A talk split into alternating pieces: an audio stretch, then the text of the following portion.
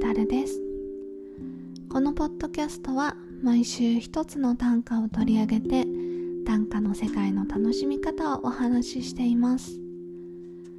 毎週金曜夜8時に配信しています。1週間の終わりの息抜きに聞いてください。今回は屋久島の自然を歌った短歌をご紹介します。短歌の楽しみ方の一つである。歌に読み込まれた言葉の意味の探り方についてお話しします。短歌がもっと楽しくなる15分です。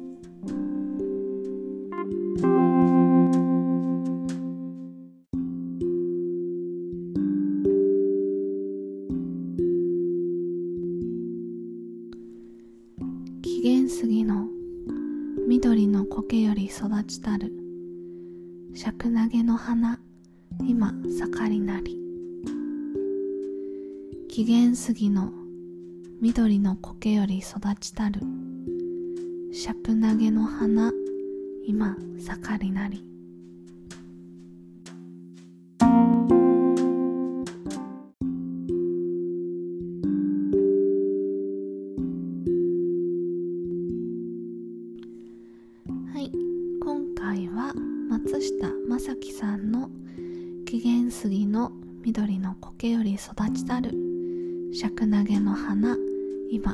りなり」という短歌をご紹介します。この短歌は松下正樹さんの「旅の調べ四季を歌う」という歌集に収録されています。旅の短歌っていうのは結構多いんですよね。やっぱり旅って創作意欲をかきたてたり新しいものに出会って感動したりすることが多いので短歌を作るにはとても向いている環境だと思います。俳句なんかだとあの旅をしたりこう散策したりしながら俳句を作る銀行っていうのがありますよね。短歌もそういうのってあるんですかね？こうそういうことを銀行というみたいなことってあるんですかね、旅の短歌っていうのはあの短歌の中でも多い種類のものかなと思います。で、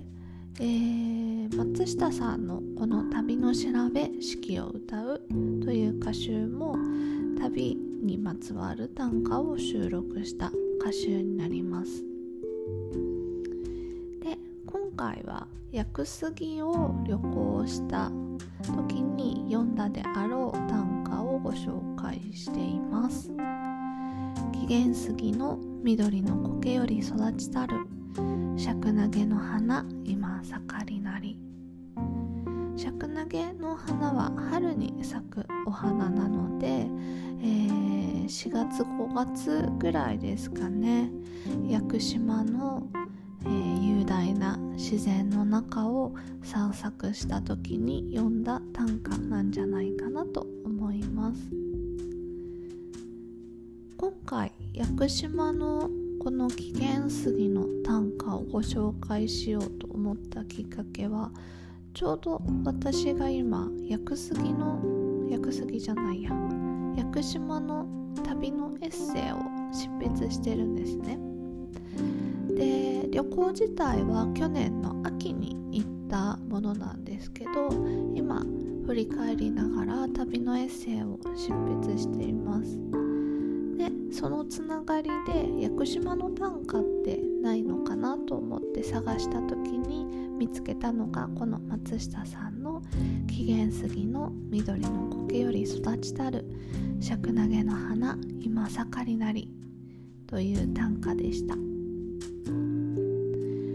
屋久島に行ったことがある方はわかると思うんですけどあの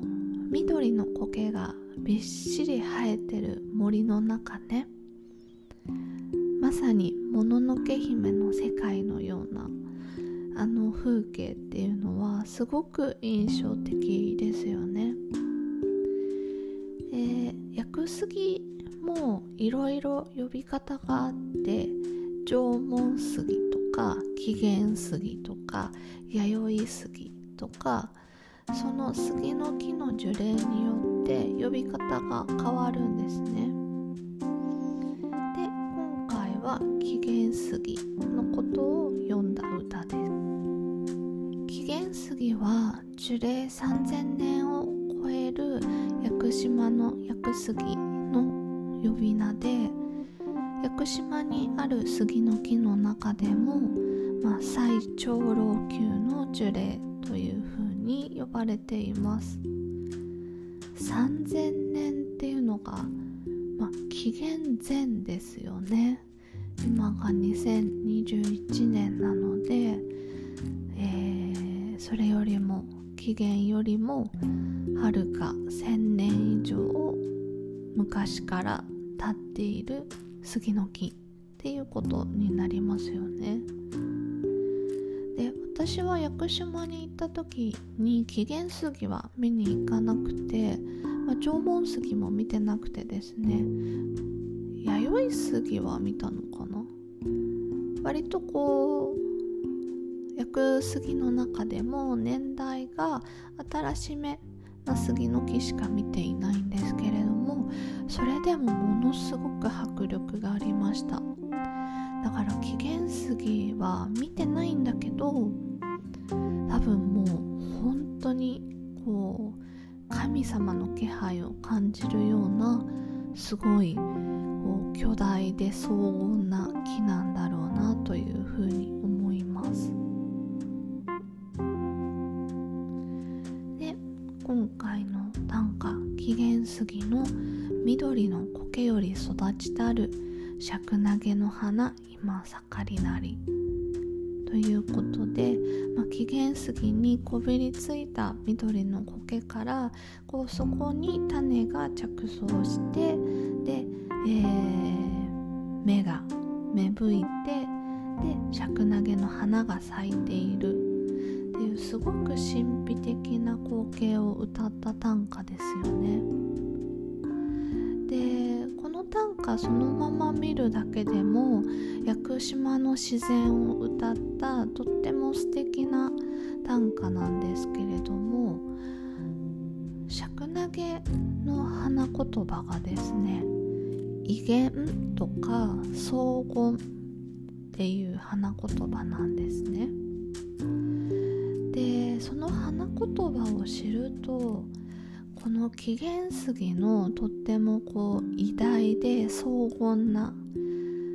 雰囲気、うん、尺投げがさらにそのこう薬杉の紀元杉の荘厳さを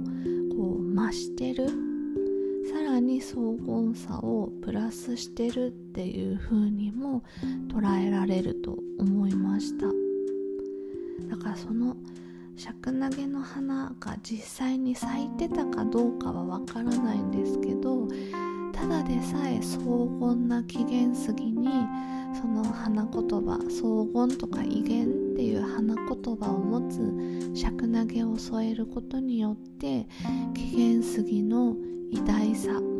その神秘さみたいなものがさらに強調されるなっていう風に感じました。歌ってこう実際の風景をそのまま読むことももちろんあるんですけれども半分創作でですね自分が感じたことにこうより重みを持たせたりその世界を膨らませたりするっていうことも行われます。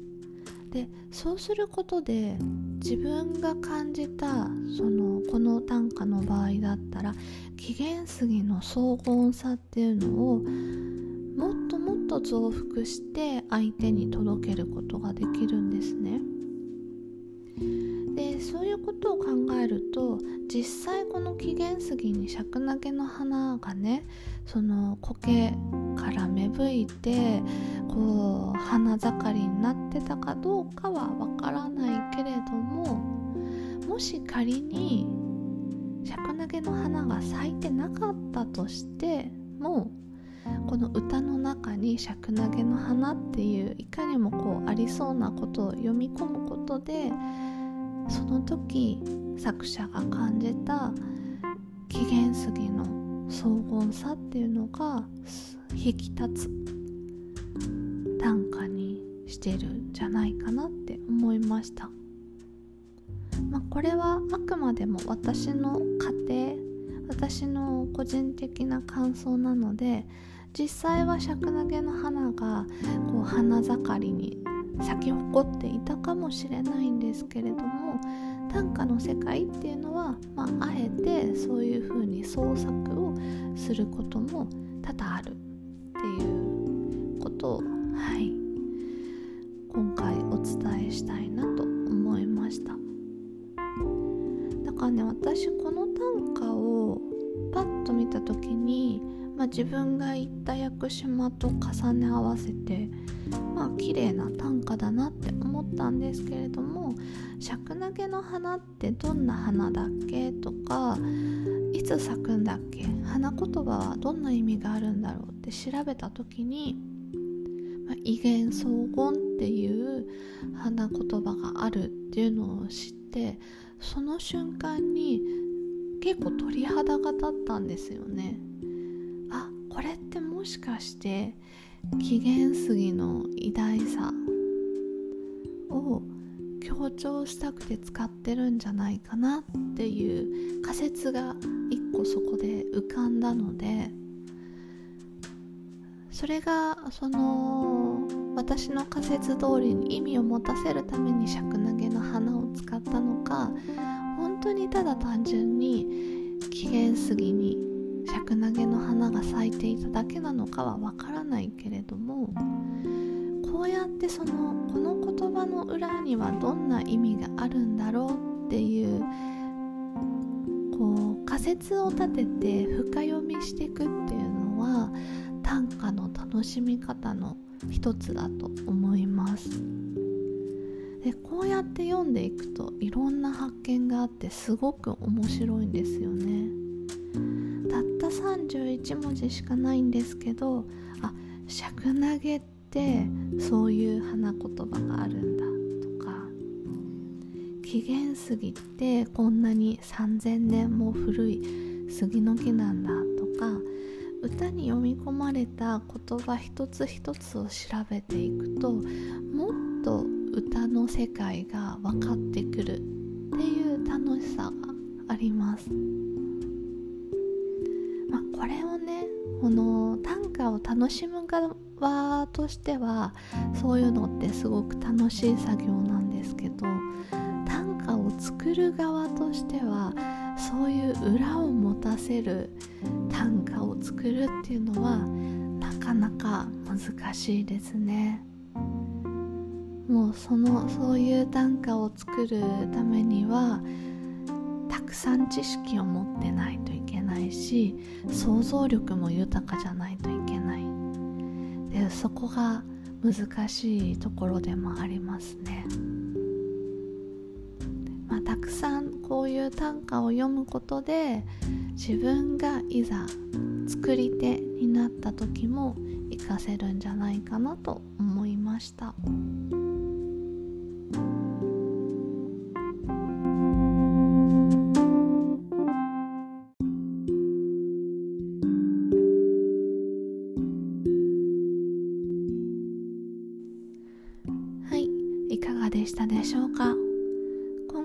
は松下正樹さんの「紀元杉の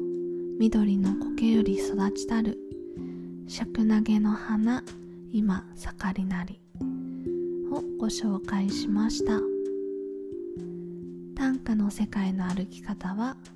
毎週金曜夜8時に配信しています